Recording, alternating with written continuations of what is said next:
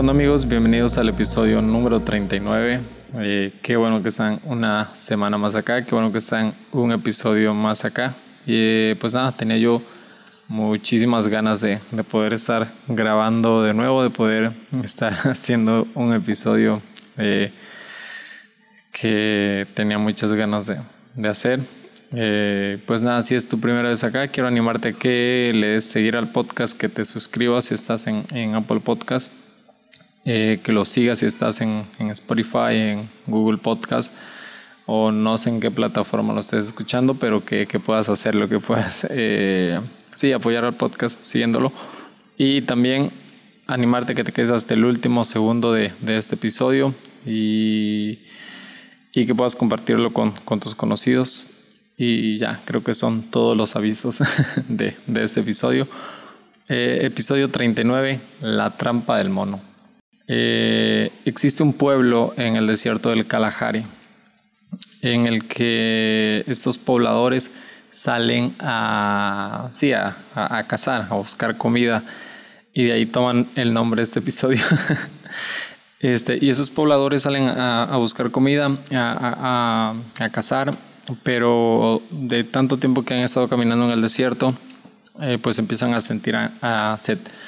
Eh, los monos, que, la especie de monos que vive en esta zona del desierto, son los que conocen muy bien la zona y conocen muy bien dónde están las reservas de agua. Eh, estos cazadores han ideado un, plan, han ideado una forma ah, para sacarles la, la verdad a estos monos. Y ellos saben que los monos por naturaleza son curiosos. Sí, todos hemos visto monos y sabemos que los monos son muy curiosos. Entonces lo que hacen eh, estas personas, estos cazadores, es que abren un pequeño agujero en, un termitero, en estos montículos de tierras donde viven termitas, donde viven hormigas. Creo que más de uno lo ha visto y, abren un pequeño agujero más o menos eh, del tamaño como de, la mano del mono, que le entre un poco fácil. Y al final lo, expanden un poco más y depositan en él semillas de, de melón silvestre. El mono es muy curioso, ve que esta persona está haciendo eso y está depositando algo dentro y observa por unos minutos. Eh, ve que la persona se aleja y él se acerca. El mono se acerca, introduce su mano en el agujero, trata de tomar lo que, lo que depositaron y sorpresa, el mono ha tomado algo, siente que hay algo dentro, entonces eh, lo toma y trata de sacarlo. El agujero está diseñado solo para que pase la mano eh, un poco medio extendida, normal. Pero entonces el mono ahora tiene algo eh, en su mano, está empuñando y tiene algo en su mano. Entonces es súper difícil que, que, la mano salga. el cazador lo ve, ve que el mono ya está batallando, está pataleando, está estirándose, está llorando, intentando salirse. Y llega y lo atrapa, lo toma por el cuello. Eh, y, tengo que decir que, que, este cazador no, no se come a, este mono, sino que lo, lo, ata a un árbol y le da unas eh, barras o unos cubos de sal y para el mono es un sabor extraño, un sabor diferente, nunca lo ha probado en el desierto, es algo que no se encuentra en el desierto, entonces empieza a, comerlo.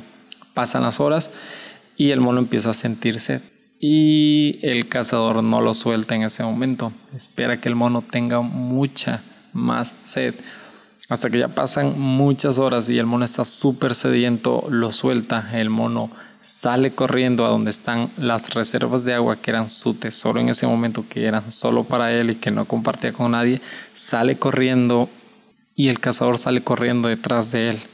Entonces se llegan a las reservas de agua, es casi como un oasis bajo unas rocas, el mono empieza a tomar agua y el cazador ha encontrado las reservas de agua del mono y entonces él ahora puede hidratarse también.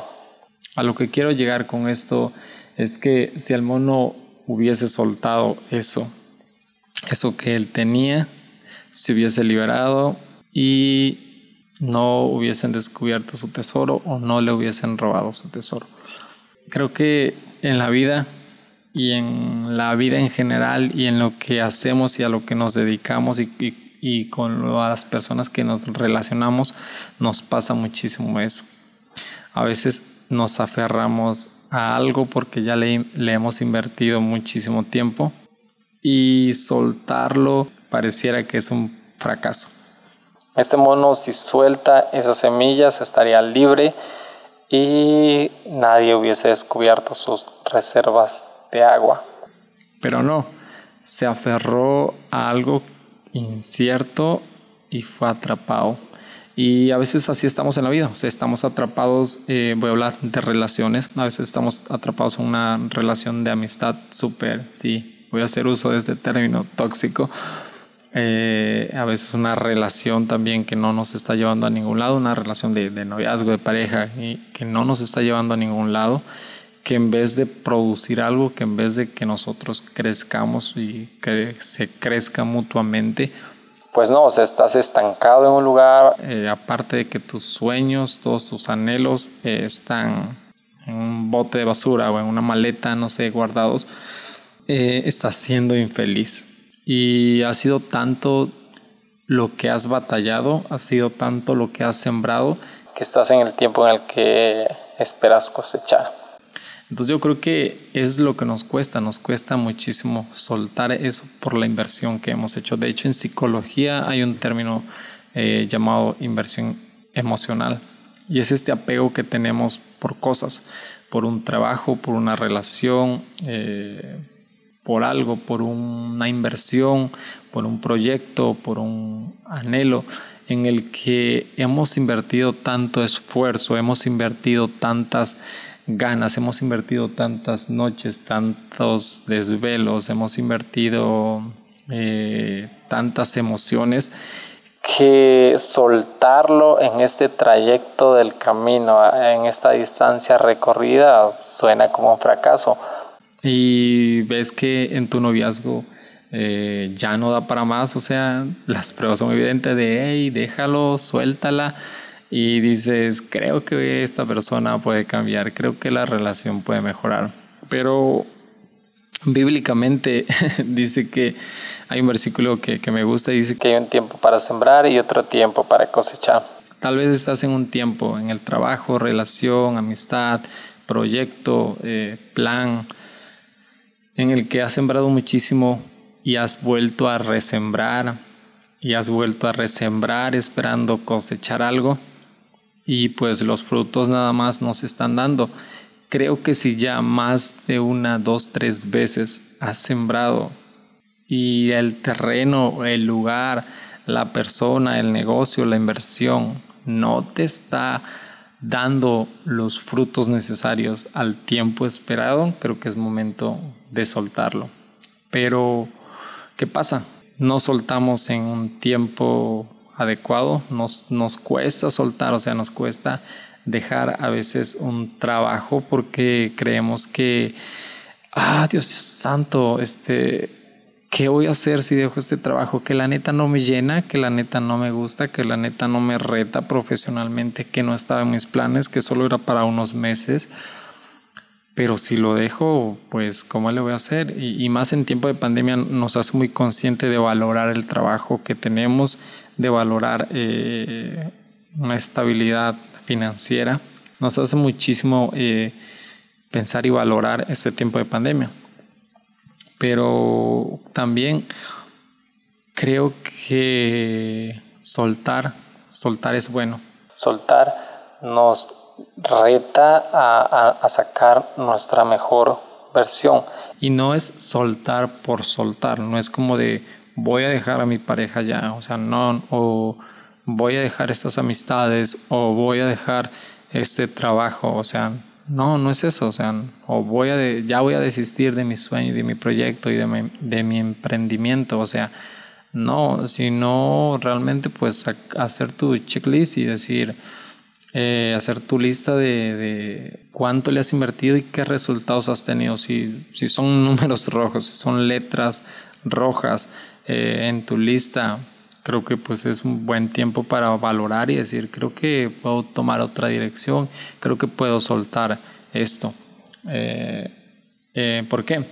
Porque si no, si nos aferramos a algo, algo que, que no nos está llevando a ningún lugar, va a terminar robándonos nuestro tesoro, va a terminar robando nuestro sueño, nuestras fuerzas, nuestras ganas de luchar, nuestras ganas de conquistar, eh, nuestras ganas de realizar esos planes que teníamos justamente así como, sí, como, como, como, esta, como eso que te acabo de contar de, de, cómo cazan a los monos y de cómo le roban y le sacan su tesoro en el desierto. Hay personas que van a abusar de ti, hay jefes que van a abusar de ti, te van a explotar. Hay otros muy buenos también. O hay trabajos que te van a anclar a algo y no te van a retar profesionalmente. Y tal vez tú cuando entraste querías ser el mejor arquitecto, el mejor diseñador, el mejor fotógrafo, el mejor videógrafo, camarógrafo, no sé, lo que seas, la mejor interiorista, la mejor psicóloga, el mejor músico, y estás anclado ahí por dos, tres, cuatro, cinco años haciendo lo mismo y no creces, sino que creces, pues entonces es el momento de soltar esas semillas y liberarte antes de que roben ese talento que tienes. Eh, algo que me encanta es que en el libro de números 11 habla de que a veces soltamos o a veces también Dios nos ayuda a, soltar eso, pero no logramos sacar de nuestras vidas y de nuestro corazón aquello que, hemos soltado. Y quiero llevarte a Números capítulo 11, versículo, eh, versículo 5. Dice, eh, el pueblo hebreo acaba de salir de Egipto y apenas han pasado como dos meses y ahora están en el desierto. Y, y quiero que escuche sus palabras y sus quejas. Dice, Ojalá tuviéramos carne para comer. ¿Cómo nos acordamos del pescado que comíamos gratis en Egipto? Sí, sobre todo gratis. Ah, de los pepinos y melones, de los puerros, cebollas y ajos. Ahora desfallecemos, pues solo vemos maná. Y es a la queja de un corazón desagradecido, un corazón ingrato. Dios acaba de sacar a este pueblo de Egipto. Dios los acaba de liberar de su trampa, de la trampa del mono. Dios los acaba de liberar y les acaba de dar una promesa, una tierra prometida. Estas personas apenas tienen dos meses aproximadamente que andan en el desierto y Dios los está proviendo de maná, Dios les está dando alimento y bebida todos los días. Y, ha sido claro, este es parte del proceso para cuando llegues a la tierra prometida. Pero eso es uno de los temores cuando nosotros soltamos. Eh, cuando nosotros queremos soltar algo, vemos el panorama y decimos, el empleo, los 50 pesitos de sueldo que tengo, esa es mi seguridad, esa, en esa está mi esperanza. Y sé que si yo dejo este trabajo que sí me ancla, que sí me aprisiona, pues cuando yo intente hacer algo por mi cuenta, algo que, o intente buscar algo que sí me llene, que me haga pleno, que me haga sentir feliz, o que yo emprenda también algo, siento que no la voy a hacer. O sea, yo no quiero pasar por el desierto que pasaron eh, el pueblo de Egipto para llegar a la tierra prometida. Prefiero trabajar por los sueños de otro, prefiero esclavizarme eh, en los sueños de otro y no soltar y no correr a esa nueva tierra, a esa tierra prometida. Ese es el miedo. Pero creo que a veces es necesario perder para ganar. Necesitamos soltar para ganar. Y si no soltamos lo que nos tiene atrapado, no vamos a ganar libertad y no vamos a ganar explotar los talentos y habilidades que sí pueden ser valorados en otro lugar, que sí pueden pagarte bien por hacer eso. Eh, y, y me encanta, me encantan números 11 porque está hablando de un corazón esclavizado, un pueblo que Dios ya los ha sacado de Egipto, un pueblo que con poder, con milagros, Dios lo ha sacado. Ellos todos los días reciben alimento en el desierto y, experimentan la libertad, libertad que no tenían en Egipto y están anhelando su pasado. Eso pasa con muchas personas que se zafan del pasado pero no lo olvidan. No lo dejan, no lo dejan ir.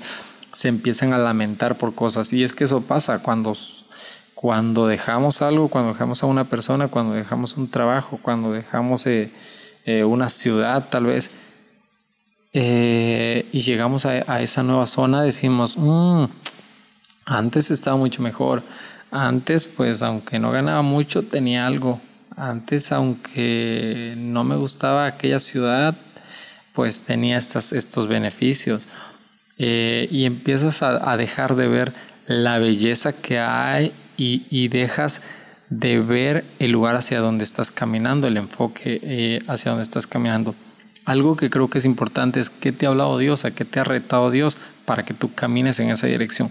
Porque si realmente Dios no te ha hablado nada, o sea, si Dios no te ha inspirado nada, pues no sueltes, o sea, ni sueltes ese lugar. Primero tienes que a escuchar la voz de Dios. Primero debes de, conocerte tú, cuáles son mis talentos, cuáles son mis habilidades, qué puedo hacer, qué sueños tengo, qué aspiraciones tengo. Ah, pues quiero caminar hacia eso. Este lugar en el que estoy me, me, encamina a eso. No, esta persona con la que estoy me encamina a eso, me apoya, me ayuda. Caminamos juntos eh, eh, eh, en las direcciones y en los propósitos de ambos. De ambos. No, pues no, ah, pues entonces, suelta y déjalo y no te lamentes como, como el pueblo de, como este pueblo hebreo. ¿Por qué? Porque se lamentaban, o sea, por comida, por vestido que tenían, eh, pero lo pagaban caro, o sea, eran esclavos en esa tierra, lo pagaban caro. Y, no están viendo lo negativo, sino se enfocan en las pequeñas migajas positivas que, que tenían. Quiero, quiero decirte esto y quiero, quiero, quiero que te quedes muchísimo con esto, que Dios puede liberarte. Eh, pero tú también debes, debes soltar eso que te esclaviza para disfrutar esa nueva vida. Y es que la nueva vida es un reto, la nueva vida en Dios, la nueva vida en Cristo es un reto. Y también vicios, creo que vicios también nos esclavizan. Eh, y tal vez dices, ay no manches, pues me la pasaba súper happy, súper feliz, tenía amistades cuando tenía estos vicios, cuando hacía esto, cuando practicaba esto. Y dices, pues ahora como que con la vida en Cristo es como muy, muy aburrida. O sea, pero creo que el corazón se aburre cuando el corazón está en una disposición incorrecta y en un enfoque incorrecto que no sabe a dónde está caminando ni qué está anhelando. Puedes estar teniendo una nueva vida en Cristo, pero con un corazón incorrecto y un enfoque incorrecto. Necesitas más relación con Cristo para saber que la nueva vida en Cristo a veces es desierto, porque el desierto purifica, porque el desierto aclara la mente, aclara la visión, aclara el panorama y en medio del desierto el panorama es más amplio y te reconoces, reconoces tus debilidades, reconoces tus fortalezas y reconoces que mucho de lo que tenías y mucho de lo que va a venir depende de Dios, depende de tus fuerzas eh, físicas, muy pocas cosas, pero cosas increíbles, extraordinarias y que fuera de lo común vienen solamente de Dios. Y también cosas comunes vienen de Dios. Pero eh, en gran parte creo que Dios nos hace parte y nos invita a que en lo común nosotros eh, invirtamos nuestras fuerzas para conquistar eso y que Él se va a encargar del resto. Eh, entonces, pues, suelta, suelta el pasado, suelta vicios, suelta prácticas, eh, suelta personas que no te ayudan y, que están eh, afligiendo tu presente. Porque imagínate, si el pasado que soltaste te aflige hoy en día, pues es una clara señal de qué bueno que lo solté. Entonces, pues quiero animarte a eso, a que aprendas a soltar todo aquello que te está esclavizando y que te está robando tus sueños, que no te lamentes por aquello que ya dejaste, si ya empezaste a soltar, que no te lamentes, sino que ahora voltees a ver, voltees a ver a la tierra prometida, voltees a ver hacia tu sueño, voltees a ver los dones que Dios te ha dado y a dónde Dios quiere colocarlos y a dónde Dios quiere que florezcan. Eh, pues nada, este ha sido el episodio número 39, la trampa del mono. Y recuerda que la trampa del mono nos ancla a un lugar, nos roba y nos quita nuestro tesoro. nos vemos en el episodio número 40.